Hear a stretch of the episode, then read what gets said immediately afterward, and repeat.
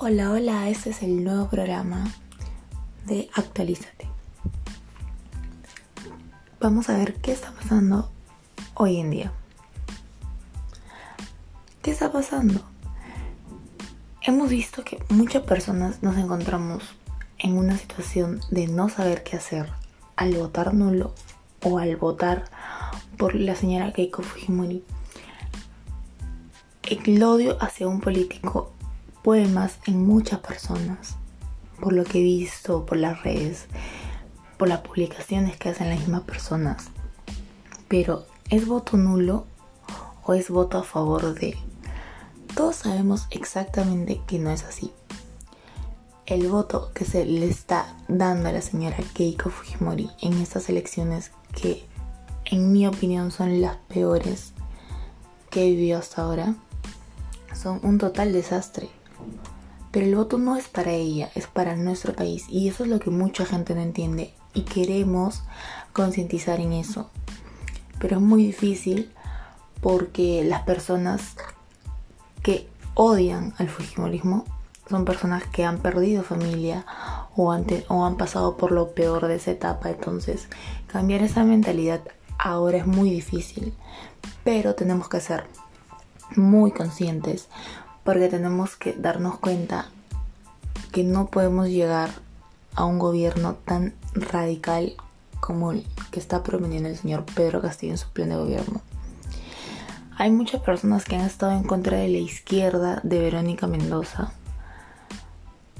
Y ahora que ha salido, o la mayoría, la gran mayoría ha votado por Pedro Castillo, se quedaron como que, ¿y ahora qué hacemos, no? Y muchas personas dicen, ay, sí, seguro. Ahora, las personas que han votado por Verónica también van a votar o piensan igual que Pedro Castillo.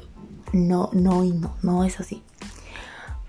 Porque los planes y las posiciones, las ideologías son muy distintas.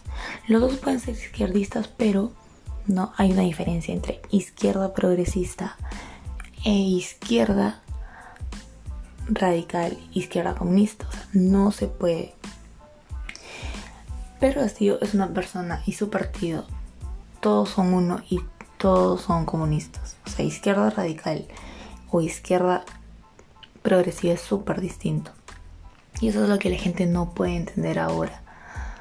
Todos los medios actualmente se han encargado en atacar a un par de candidatos cuando habían varios que estaban incluso peores que ellos. Y ahora, ¿qué es lo que vamos a hacer? Tenemos que ser súper conscientes y darle el voto para dar el voto a nuestro país para poder salvarlo. Las personas piensan que todo es hacia una persona a favor. No, nada que ver. Las cosas ahora son distintas y tenemos que ponernos a pensar en nosotros y en nuestro futuro. Claro está que está como muy difícil, o sea, no sabemos qué puede pasar en esa segunda vuelta.